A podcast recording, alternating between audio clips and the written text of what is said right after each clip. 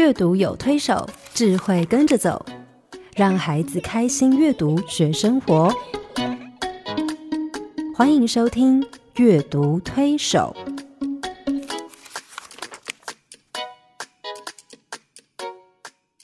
各位听众朋友，你好，我是黄乃玉。各位听众朋友，大家好，我是刘青燕，欢迎再次加入阅读推手的行列。黄老师，我们这几个礼拜在谈家庭，上礼拜我们谈到家庭的功能，嗯嗯，每一个家庭组成分子，其实在家里面其实扮演不同的角色，都要提供这些家庭的功能，是。让这个家可以比较顺利的、完整的运作。哈。是。我想，我们人生的成长阶段里面，我们每个人其实都要经历不同的角色的变化。嗯。比如说，出生的时候我们是小孩，嗯。然后慢慢的长大，我们可能有学生的身份，然后我们可能是别人的朋友，是。然后再来我们可能是别人的情人，是，然后之后可能别人是别人的老公或者是呃太太哈，对。然后可能有一天变成爷爷奶奶等等。对我们人生不同的阶段要扮演不同的角色，其实，在家庭里面，我们也都在扮演不同的角色。是一个家庭里面，其实组成分子怎么看待自己的角色，其实会影响他对于这个家庭的呃投入，还有连接感，还有包括它能够提供的功能。对对，用角色这两个字很有意思啊。嗯，其实我们看戏，我们说一个戏好看，其实除了剧本以外，是那个演员怎么诠释，演的好不好？是对，包括一个歌剧也是。我嗯以前常常想说，同样歌剧为什么有人觉得那个比较好，这个演比较好？我觉得都一样的剧情嘛。对是，当然慢慢长大才知道说，其实那个演员他怎么拿捏那个角色，嗯，其实非常重要哈。，那呃，其实，在家庭里面也是一样。你可能在外面你是一个工作很成功的，别人觉得你你是很能干嗯，啊，能力很好的一个男人，可是可能在家庭的角色，如果你演不好，是或，是你根本不晓得你在演什么，对，然后乱演一通，嗯，那其实就会让那个戏很难看哈。对，所以我想，呃，其实我们用角色这两个字来形容我们每一个人在家庭里面不同的那个阶段，他可以发挥的不同的贡献，嗯。其，实是很好的。很贴切的哈。对对。对，所以既然是角色，其实某种程度来说，就必须有一些扮演。对。啊。那那个扮演，我不是说扮演就是虚假的，对。是而是在这出家庭的这出戏里面，是。每个人其实都有他该要做的事情，是，该要发挥的功能，嗯，而那个部分其实有一些并不是，可能有些不是我们百分之百愿意或者是高兴的，比如说做家事这种事情嗯啊。但是我想，其实呃，包括孩子，我们也让他从小知道说，你在这个家里面成长，嗯，你是这个家的一份子，你有你的角色，你有你的功能，你有你存在的意义，对。让他可以从里面去学习。这当然，我们也提到这是社会化的过程，对但你去学习成为一个家庭里面很重要的、很世切的一个角色扮演对。，你讲学习这两个字。的确是重点。嗯我记得呃前几年我有一次邀请那个一个故事团体，就彩虹爱家，他们、呃来学校跟学生分享是他们怎么样去做故事志工。嗯那呃，有一个大学男生呢，他听完就非常感动，而且非常激动，而且非常兴奋，嗯跑来跟我说：“老师，我以后要当彩虹爸爸。嘿啊是我就说：“很好，很好。”嗯我说：“不过在那个之前哈、哦，你还要过五关。”他吓一跳，哈 有那么难吗？他以为他会只要有热心、会讲故事就可以当彩虹爸爸。我说，第一个你要先学会做朋友，嗯。第一关；第二关你要先学会做男朋友；第三关你要先学会做情人；嗯。第四关你要先学会做好的未婚夫；嗯。然后第五关你终于结婚了，要学做好先生，然后才有第六关。第六关，就过五关斩六将，你才能够当爸爸。他是听了觉得哦，原来那个装备啊，嗯。还不是只是去接受一点培训，那个故事职工的培训。那当然，这个也让我常常想到，就是说，其实大部分的人都没有去这么仔细的去分析这些，是以为年纪到了，然后我也有工作有收入可以养家，嗯然后我也买了一个房子，嗯以为这样就可以当爸爸哈。是当然有这样的一个过程也是很好啦，可是嗯别忘了，当爸爸这件事情其实也是要一路哈。学习的对，如果嗯有学，当然会比没学好。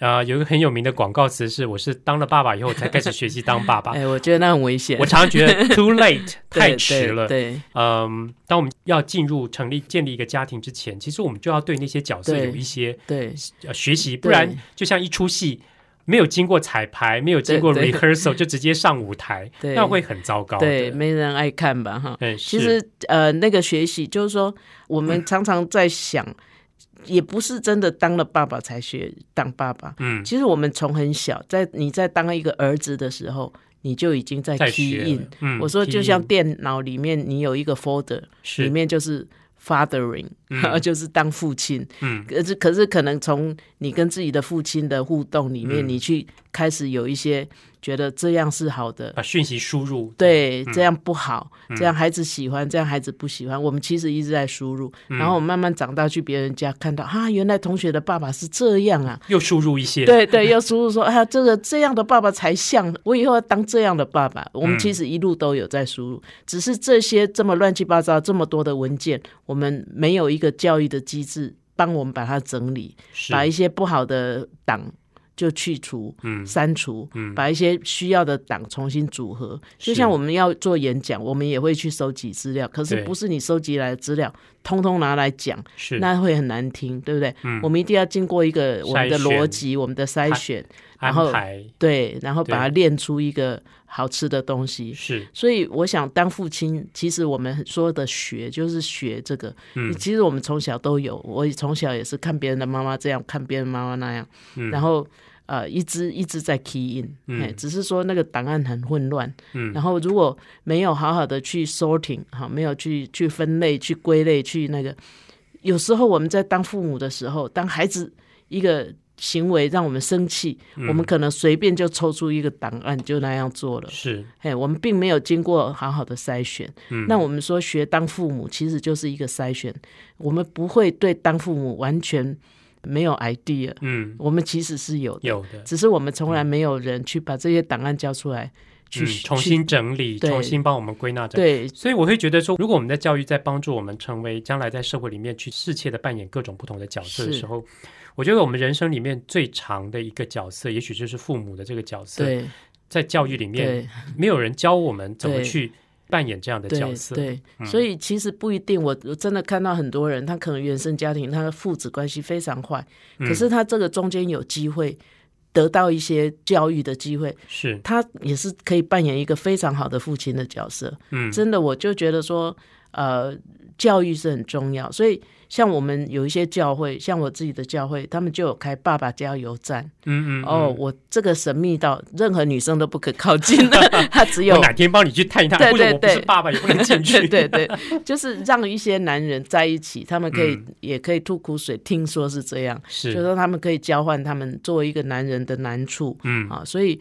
我想，这个爸爸加油站这一类的东西是需要大量的来做。嘿是，那像我很多年前我，呃也没有很多年前，我就几年前我曾经在美国看到一本书，我就非常感动，然后也就把它翻译了哈。这本书叫做《爸爸，你会想我吗》？哎，我就想，哎，这是怎样？对，是一个什么样流浪的父亲吗？后来一看，我就马上爱上他，因为那段时间台湾我也看到很多父亲就是因为工作的关系当了台商，啊，去大其实陆，大陆很多，嗯。然后他们又觉得在台湾教育环境还是比较好，嗯，所以很多的家庭就这样。那时候很多父亲他都以为说我去也是为了家，因为通常在家里照顾孩子的是妈妈妈妈，嗯。所以他们觉得说我太太会好好的照顾家，嗯，我就不用担心了。是，可是其实我看了这本书以后，我就非常感动，因为他把一个小男孩哈，因为父亲要去非洲，因为这是一个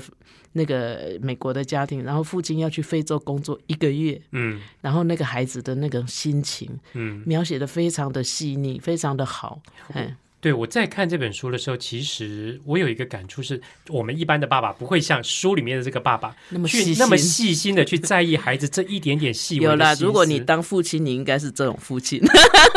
我相信，我相信，对，所以我其实也很喜欢这本书。，嗯对嗯他，他其实一开始他也是，他就说我爸爸要去遥远的非洲工作，不能跟我在一起，又是一起，嗯，对，又是一起，然后那个爸爸就说我会回来啊，四个礼拜不会太久啊，哈。然后这个孩子说好久哦，对我来讲太久了，哈。然后他就开始描述他怎么看着爸爸做做这个打包的工作，嘿，行李箱放了什么东西，哈。然后那个爸爸就问他说：“你要我从非洲带什么回来给你？”他说：“什么都不用。”哈。那爸爸就说：“啊，我知道了，长颈鹿怎么样？” 爸爸尽量要把这个分离的时刻弄得轻松一点。嗯，那那个呃，他就说不要。那爸爸就说：“说的也是，嗯，他颈子太长了。”哈，然后那个小孩就说：“爸爸，我什么都不要。哈，你不要带东西给我。其实他家里还有一个小 baby 妹妹。哈，那他就在讲这个爸爸怎么样，开始想说，嗯。”这一个时刻很难挨，所以呢，爸爸就开始说：“我不在的每一个白天，我会在风里轻声的叫你的名字。风吹过沙地，在小河泛起涟漪，跳跃过海洋，最后在你窗外的树梢回旋。”这个其实他。本文就是这么的 这么的优美，他 的文字非常美。对对，嗯，那小孩就问说：“你真的会这样做？”他说：“会，我每天都会这样。”嗯啊，然后我不在的每一个夜晚，哈，我会送你飞吻，哈，轻轻一吹，然后让他们在黑暗的空中飞上飞下，然后像鸟一样轻轻停留在你的睡梦里。然后小孩就开始有一点期待了：“你真的会这样？”他说：“会，我每个晚上都会这样。”然后小孩也相对的跟爸爸讲说：“那你不在的每一天，我会在厨房的月历上画一个红色的大叉叉。然后你不在的每一天，我会为你保存一件小东西，等你回来的时候给你看。就是每一个东西都有它的 story，这样是。所以呢，他们两个就是互相这样交换誓言啊。那那个呃，后来他爸爸就去了啊，那个计程车就来把他爸爸接去。然后他这个小男孩在家里就变成。一家之男人，对，家里只剩下他一个。对，然后他就开始写说，嗯，他捡到一根羽毛啊，然后他就开始放在一个盒子里面。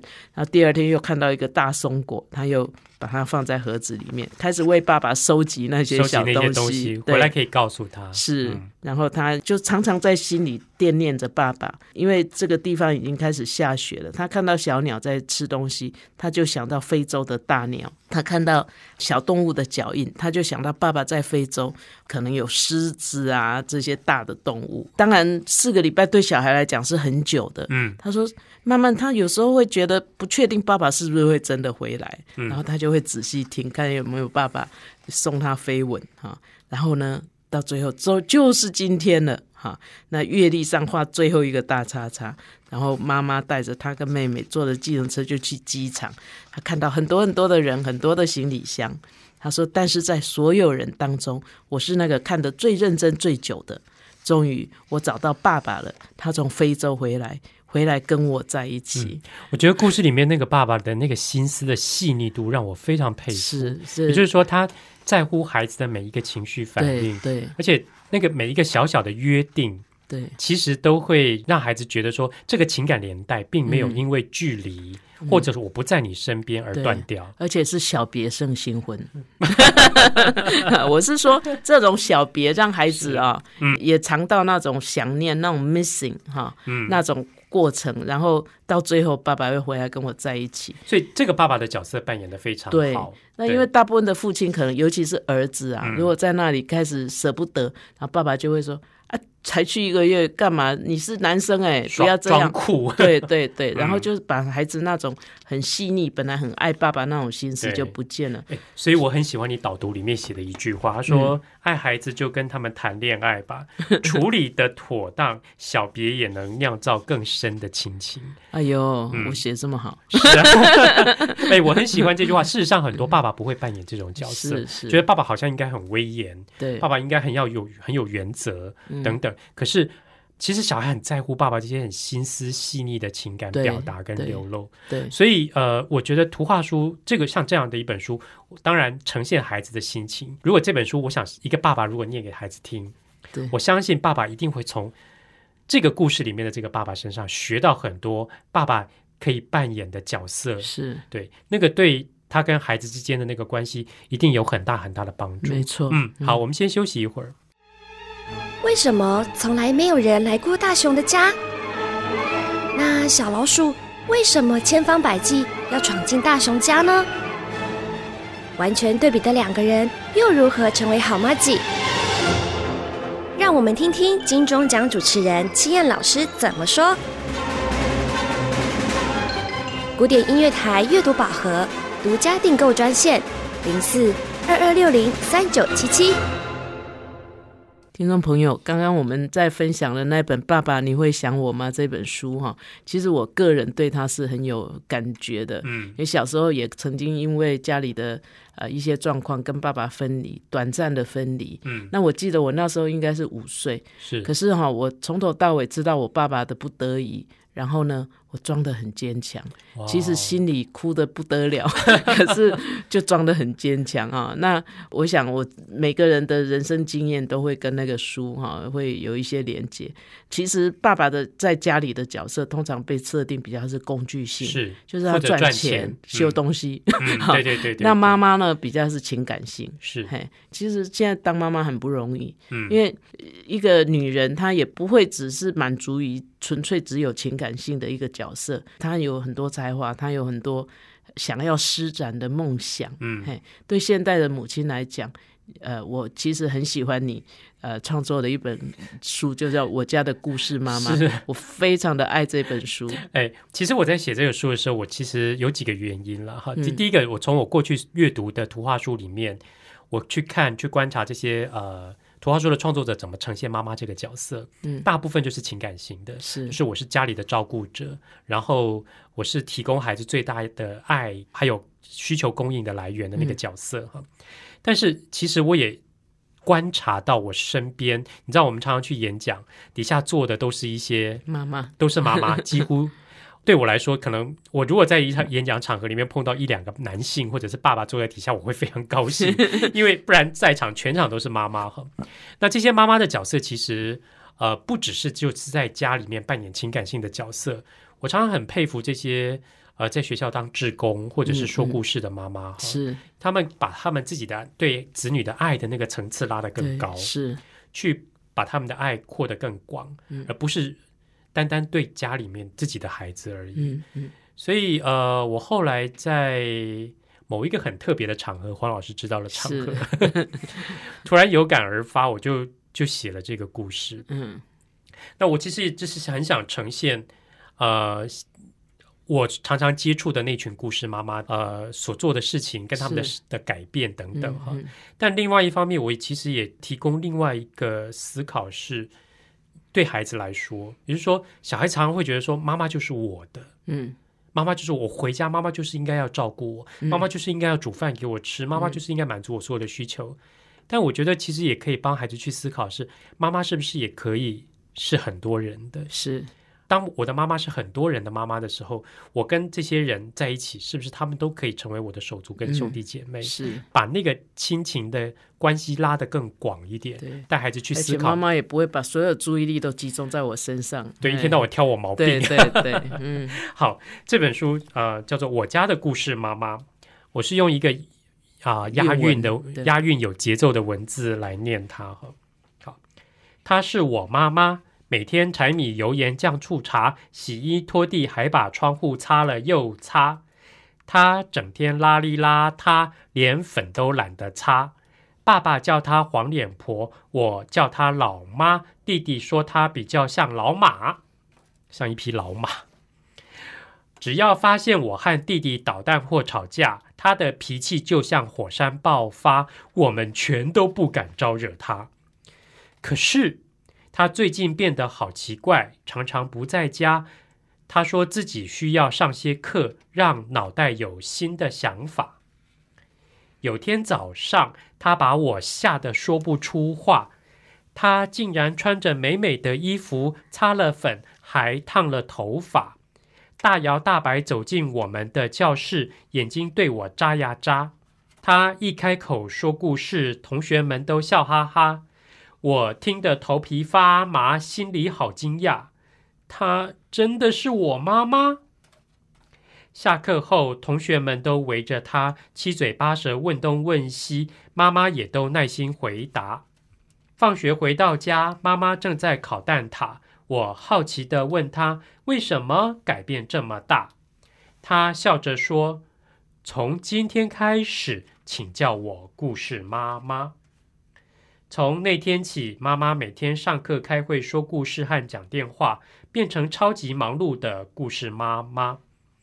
每天晚上，她都要我和弟弟坐在沙发听她练习说故事。妈妈讲的一点都不差。她是我妈妈，每天柴米油盐酱醋茶。可是她变得容光焕发，不再邋里邋遢。她常常带给我们欢笑和惊讶。我和弟弟再也不怕他。最重要的是，他更爱我们的家。耶，好棒哦！其实一个妈妈的转变，其实我觉得这个插画家，他其实把这个转变，对林怡香把这个妈妈的前后转变画的很清楚。是一开始妈妈像个黄脸婆似的 打扫，然后躺塌在沙发上，很没有成就感哦，而且很。很没有气质，很不优雅的，对，就每天被这些柴米油盐酱醋茶给困住，甚至在儿子的眼中像一匹老马，像一座火山爆发的哈。可是后来，当他开始把他的爱的层次扩展的更大的时候，嗯，他开始变得容光焕发，嗯，他开始变成一个阅读推手，嗯，跟孩子们讲故事，然后把他。的那个特质展现的更明显，嗯，好，那些美好的特质，甚至因为这样也改变了家里的气氛，嗯，跟孩子的关系，嗯，他虽然变得很忙碌，可是呢，他跟孩子的关系反而变得更好，对，嗯，而且他时间就用在，也可以兼顾家，也可以兼顾他个人表现的是事情上面，因为我觉得有时候我们太要求一个父母完全的把他所有的。都投入在家，我觉得这实在是在现代社会，其实也是蛮强人所难。对，有一些妈妈这两个其实不冲突。是，对，嗯，有一些妈妈就是生了小孩以后就把工作辞掉，对，专心在家里带孩子。对于是，她的生活圈跟她的所有的一切就是框在家里。对，而且孩子如果表现不如他意。他也会自己更委屈，是，然后甚至把这笔账算在孩子头上。对他的自信跟他的成就感，他原本就能够有的一些能力，就慢慢慢慢好像被这些东西磨掉了。真的，我们这些年接触到好多故事妈妈啊，尤其如果他们真的是很认真的在接受培训，然后好好的去呃做生命教育，他们自己也开始思考生命的价值，呃，价值的核心。然后他们真的是活出很不一样的人生。对，然后一个快乐的妈妈就会带来快乐的孩子，就会建造一个快乐的家庭。对，所以我觉得我其实很佩服这些故事妈妈。是，也就是说，他们愿意把他们的时间贡献出来，然后呢，把他们的心思心力放在自己孩子以外的这些学生、这些小孩身上，嗯，去给他们有更多美好的生命的影响。是。其实回过头来，很多妈妈、很多故事妈妈直接告诉我们，就是说，他们从这个过程里面自己得到很多。是，甚至我之前碰过有一个妈妈，就是我在上培训课程的时候，我请她练习，她她从来没有跟小孩讲过故事，她非常的没有自信，非常害怕。嗯。然后后来她开始上我的课，我开始其实有点强迫，因为是作业，她必须上台讲故事。嗯。她第一次上台讲故事的时候，其实我惊为天人。嗯，他不敢讲故事的原因是他觉得他自己台湾国语口语表达也不是很清楚。可是那天我记得他讲的是阿松爷爷的柿子树，嗯，里面有个阿幼奶奶，他就把那个阿幼奶奶的那个土腔，嗯，那个。表达的非常淋漓尽致，然后底下人惊叹的不得了。我后来跟他说：“你实在太适合说故事了，你不说故事太可惜。”嗯嗯。于是因为这样，他开始进到学校班级去跟小朋友说故事。嗯。而一说故事，所有的老师对他非常赞赏，小朋友好爱他。是。你知道，他常常为了这件事情感谢我说，他整个人的自信是因为说故事而被建立起来的。是是。所以我常常觉得，我家的故事妈妈这个故事里面的这些妈妈，其实这个妈妈，其实我在我身边。常常看到，嗯，然后这些妈妈们其实不止在家庭里面，甚至在学校，在很多很多孩子的心目中，其实都扮演非常重要的角色。是，嗯，对，嗯，除了妈妈以外，呃，家里面还重要小孩们，对，守住。所以家里面的角色除了爸爸妈妈，还有小孩。嗯，那小孩有时候现在很多家庭就只有一个孩子，我觉得是可惜的。也就是说，他其实啊错过跟。手足互动的机会，对，而且手足其实我们仔细想起来，除了你自己以外，是可能跟你一生相处最久的，美信或不信，信或不 你想要不想要就是这样，因为父母通常比我们先走嘛，是。儿女比我们晚到很久，对，手足其实跟你都差一点点，嗯。然后如果中间没有特别的事情，直到最后但你知。道，手足之间有那种 爱恨情仇是很难解的。对对我我是独生女，我小时候也觉得说蛮好的，嗯，哎，因为没有人跟我夺爱，是所有父母的爱都是在我身上。可是其实慢慢长大以后，我觉得真的有一点遗憾呐、对你知，道我们家有呃四个，男生，我们家四个男生，我有三个兄弟，然后还有一个妹妹。哈嗯那你知道那种一家人都不是手足都是男生，你知道那个从小之间的那个关系其实是是是啊、非常一言难以道尽。哈是是所以你知道我很喜欢那个 Patricia Polacco 写的这本书哈。我的红发臭老哥，虽然是臭老哥，可是我们等一下听完故事，你就会发现那种臭可是像臭豆腐的臭你知。道我 我小时候就觉得我老哥很臭，我弟弟也很臭，全家只有我一个人是香的。你知道这个 Patricia Polacco 在写他童年的经验，他有一个哥哥大他四岁，嗯那这个哥哥好像所有的能力都比他好，嗯，呃是很臭。对，然后呢 又很骄傲，你知道，觉得说我比你厉害。比如说他们兄妹两个人说要去采蓝莓，妹妹说我一定采的比你多，哥哥说你放心，你绝对采输我。结果呢，他哥哥破了记录，采到最多的蓝莓。嗯，然后这边有一段有一页非常有趣，他说：“哎呀，他得接受这个事实，因为哥哥一天到晚跟他说我就是大你四岁，嗯，所以我会的我的能力就是比你好。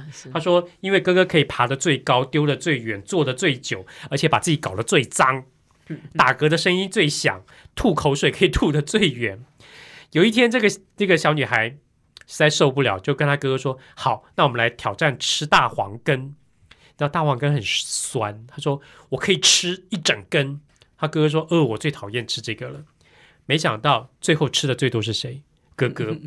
那个妹妹说：“你不是讨厌吃大黄根吗？”她说：“谁说的？我讨厌，是讨厌啊，可是我是爱死他了。我不喜欢他，可是我爱死他了。”于是这个哥哥就非常骄傲，那这个妹妹就整天受这个窝囊气，好像什么东西都赢不了哥哥。后来有一天，他终于下定决心了，他一定要在一件事情上赢过他哥哥。他们有一天兄妹两个就一起去游乐场玩，你知道那个游乐场里面有很多游乐设备，他看到那个旋转木马，就跟他哥哥说：“好，那我们来比赛做旋转木马，看谁可以转最多圈，坐最久。”他哥哥说：“好啊。”于是他们就上去了，就不停的转啊转啊转啊转，转了五十圈以后，他哥哥下来了。他心里想说：“太好了，我一定这次可以赢过你。”于是他就不停的转，不停的转，不停的转。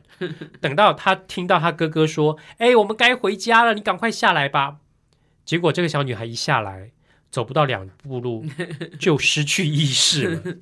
等她挂了醒，对，就等他醒过来的时候，他已经躺在家里，而且头上包着纱布。他就问他妈妈说：“怎么回事？”他说：“你哥哥一路把你背回来的，因为你一下那个旋转木马以后。”你就昏倒了，然后把额头撞破。你哥哥一路把你背回来，而且还帮你去找医生。于是这个时候，他开始对他哥哥有一些不同的想法了。他就问他说：“我是怎么了？”他说：“哦，因为你一下来的时候就昏倒了，而且倒在旁边那个什么套圈圈的那个东西的一瓶瓶罐罐上面，把额头给割破了。”结果这个小女孩就觉得有点愧疚，就跟他就跟他哥哥道谢。他哥哥就是很酷的说了一句话说。不然，哥哥是干什么用的？我就是大你四岁，我所有的能力就是比你好。嗯，那我就是你哥哥，我一辈子就是你哥哥，是但我也会爱你，嗯我也会照顾你。是，嗯嗯所以这个臭老哥后来其实对他来说也是一个，嗯，看到哥哥另外一面，也是一个乡老哥。是呀，我觉得这本书其实可以让孩子好好去思考，或者嗯观察一下自己的那个手足关系是怎么样，因为尤其是弟弟妹妹眼中，嗯，哥哥姐姐有时候真的很讨厌，因为尤其是哥哥姐姐表现很优秀的时候，他常常是一个比较的对象。嗯特别是哥哥是男生，然后他就是妹妹的时候，那你知道男生在家里的时候是比较被看重的，不过你小时候哈真的差一岁，能力就差很差很多，对。可，是你说今天七十六岁跟七十五岁就没差，一样老或是五十一 五十一岁跟五十岁也没差。是。可是对一个小小孩来讲，嗯。那个差别很大，是。所以四岁哦要追得上，那真的是不还蛮难可能的。对。对，那我在跟我们的读书会小朋友分享完这本书的时候，有一个小女生就说：“吼、我的老哥比他还臭。”这样，我说为什么？她说：“你知道他念国小，但他哥哥已经念高中了。你知道高中生那些 teenager 那个活动力正强的时候，每天下了课就打篮球啊，回家就一身臭汗。他哥哥很喜欢做一件事，袜子脱了以后就拿到他面前这样熏来熏去，或者是就踩着他湿湿的臭袜子踩到他房间。你知道她是一个非常爱干净的小女孩，就一天到晚为他 治疗他洁癖的。对，为他哥哥这种事情抓狂，然后告状啊什么的，他就觉得他哥哥真的很惹人厌哈。你知道每个兄弟姐妹，就是尤其是弟弟妹妹，想到他的手足，比如说有的哥哥姐姐会觉得他的弟弟妹妹很讨厌，就就是爱当跟屁虫，到哪里都跟哈。那他们也觉得弟弟妹妹很烦，所以兄弟姐妹对手足都有一些不满的地方。可是那天我其实要他们每一个人好好去想一想，你的哥哥姐姐或者你的弟弟妹妹，嗯，有没有什么地方其实让你觉得还不错的，或者做过什么事情让你很感动的？嗯，你知道那个。被臭袜子熏的气得不得了的那个小女孩说：“有啦，她有一次也是发烧生病，发高烧。那半夜他口很渴，那个发烧的有时候医医生会请父母让他喝一些运动饮料啊，或者一些比较可以帮助他吸收水分的一些饮料。他很想喝饮料，可是他就躺在床上。然后后来妈妈跟他讲说，那天晚上哥哥跑了便利商店，特别半夜跑到便利商店去帮他买饮料回来。”嗯。他说他后来听这件事情的时候，有一点点小小的感动。所以其实手足关系就是这样很微妙，就是有时候吵来吵去啊，可是，在必要的时候，也许能够为你伸出助你一臂之力的，反而是其实那种讨厌，应该是因为你有互动。嗯，如果都很冷漠，大概也谈不上讨厌或是什么生气。嘿，对。那据说啊。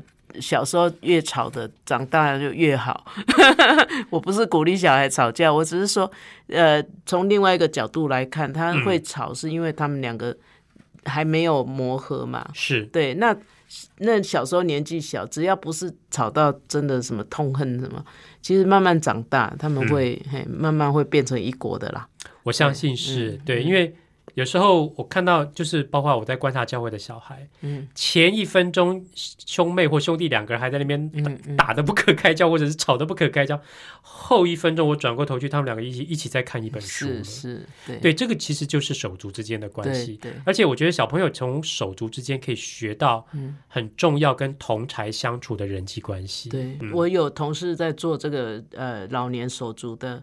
研究也发现，因为年轻大家就各自成家，各自忙事业。可是到老了，其实手足是一个很重要的 support，是支持来源。对，所以我想，呃，家庭的角色里面，其实手足是一个很重要，也是必须学习的一个角色。嗯，我相信这个角色经营的越好，其实不管是弟弟妹妹、哥哥姐姐，其实呃，将来在整个成长的过程里面，其实也是多了一层保障。是是，嗯。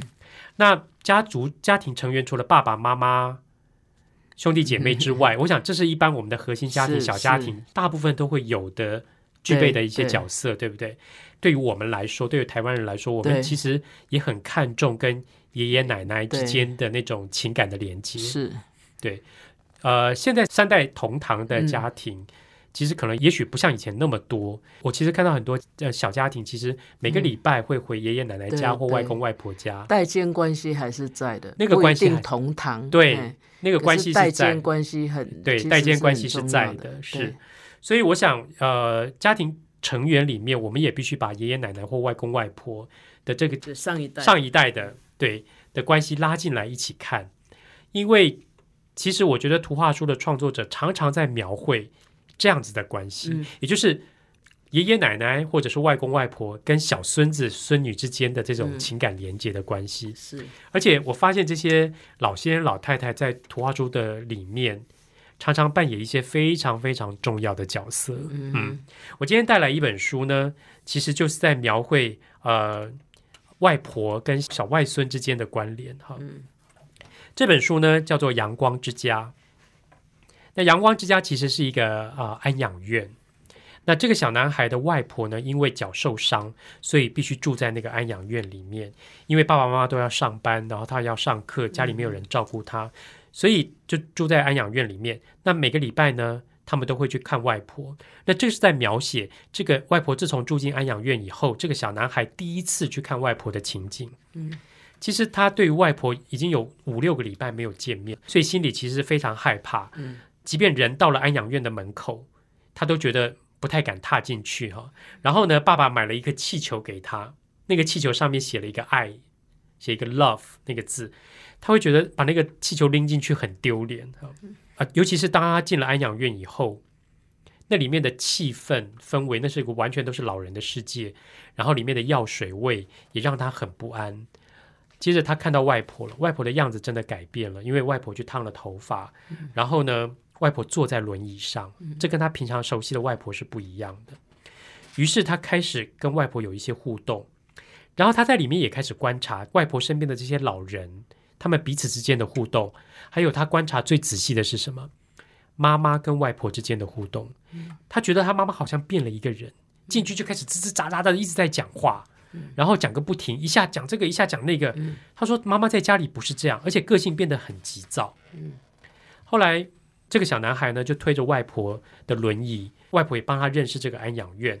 到了中午要吃饭的时候呢，安养院里面的这些护士呢，因为要送餐过来给他外婆，然后就帮他外婆围了一个围兜。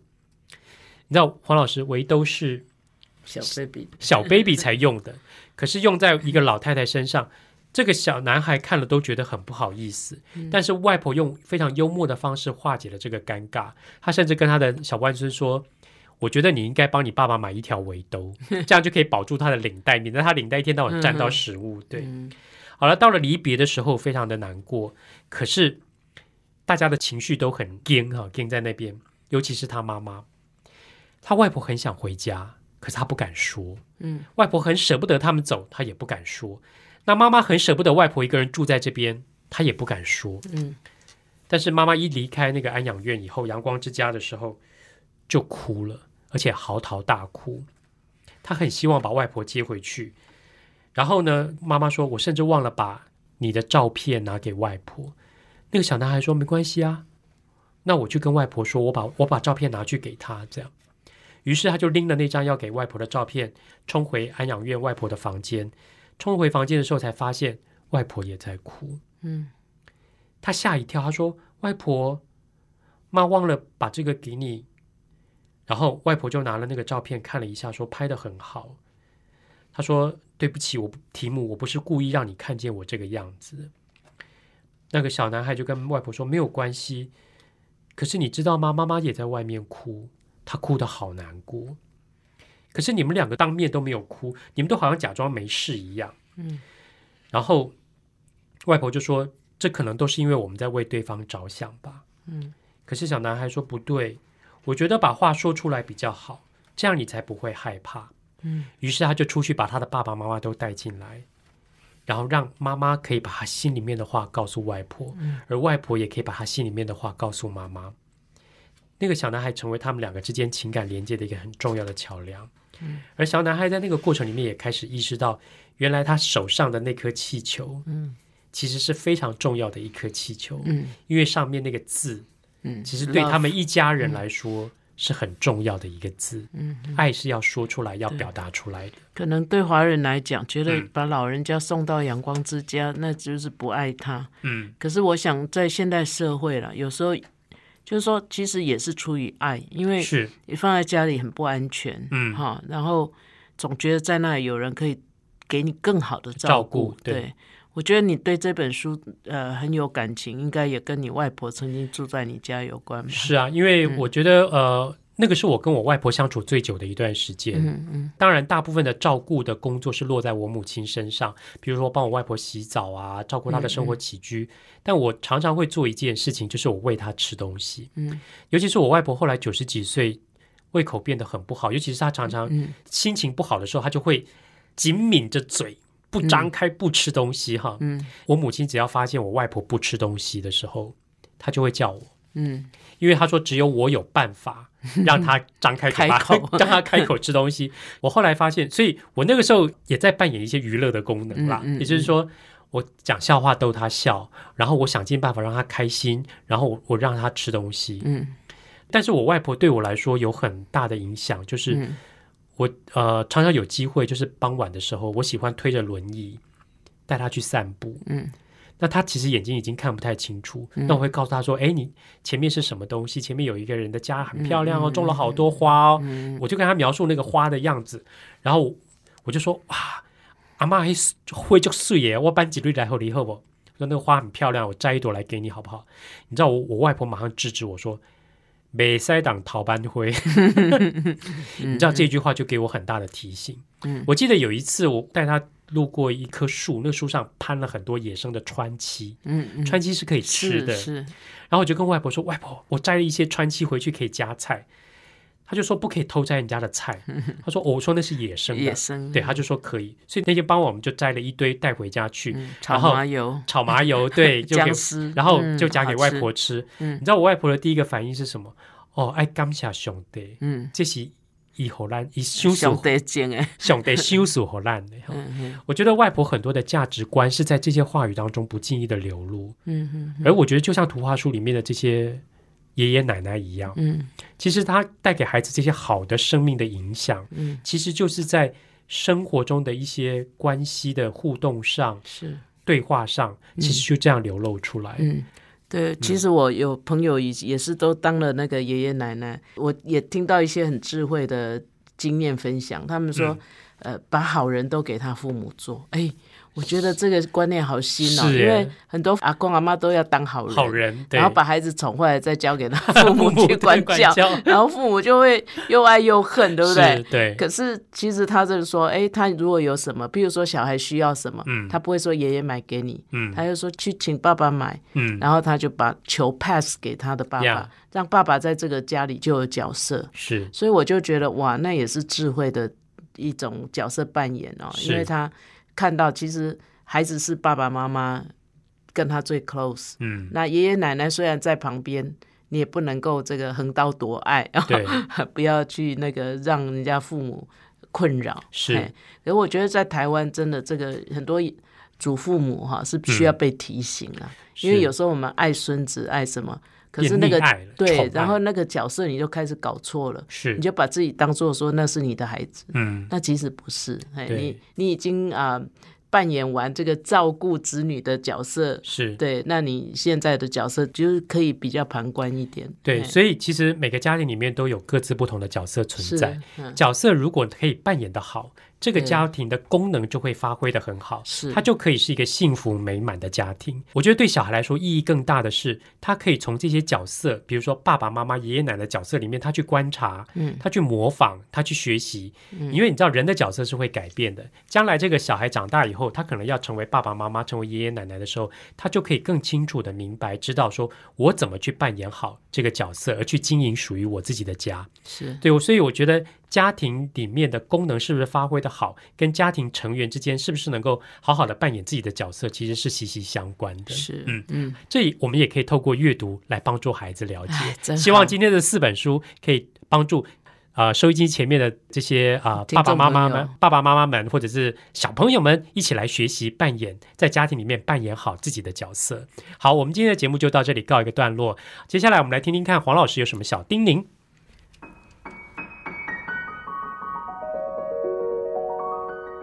乃玉老师的阅读小叮咛。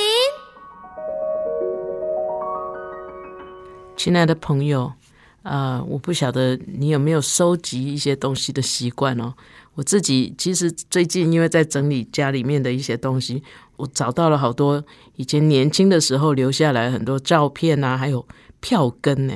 我这种粗线条的人，居然会留一些票根、入场券，还有节目单。哈，当你在看到那些东西的时候，其实会把很多的当时的一些呃情况哈，会回想回来。所以呢，如果你们家哈有去看一些球赛啊，或者是去呃欣赏一些音乐节目啊，或是有你孩子的表演啊，那这些东西其实对父母来讲也是很珍贵的哈。慢慢等孩子长大。或许等他结婚那一天，你把它通通送给他，当做嫁妆，或者是当做一个结婚礼物，应该也很特别哈。可是这些收集起来，通常我们都没有什么时间整理哈。可是这些都是很好的每个家庭的那个脚踪哈。所以呢，呃，当你想要做一个剪贴簿的时候，其实这些都是很好的材料。那我们可以准备一本活页簿哈。那家人一起做的事情都可以留下纪念。然后像现在大家呃照相很方便啊，当然很多人照相也不洗了，可是我觉得呃这种电子的东西，其实你还是一段时间要稍微整理一下，还是有一些重要的可以去把它洗出来，然后贴起来，然后旁边简单的说明时间跟地点，或者是写几句眉批。啊，那就变成一本很精彩的的纪念册哈。那车票的票根可以记录你们去了哪里，哈，飞机票票根也是可以记录你们的旅行。入场券可以记录你们观赏了什么，啊，婚礼的节目单可以提醒你们啊某某人的婚礼的情况。嗯，等你的孩子长大以后，这些剪贴簿其实比其他的物质都更有意义。因为会让他想起很多童年美好的足迹，可是千万要记得哈，这些小东西保存下来就要整理，否则泛滥成灾。那做成剪贴簿，有空就阅读，不但会加深不少的生活的呃乐趣，也可以增加家人之间凝聚力，很值得我们来努力来做。本节目由 FM 九七点七台中古典音乐台制作播出，邀您一同享受阅读，丰富孩子的生命。如果你对这个节目有任何想法、建议，我们都很欢迎你在 Apple Podcast 留言打分评星，也邀请你订阅这个节目，并分享给身边的朋友。感谢您的收听，我们下集再见，拜拜。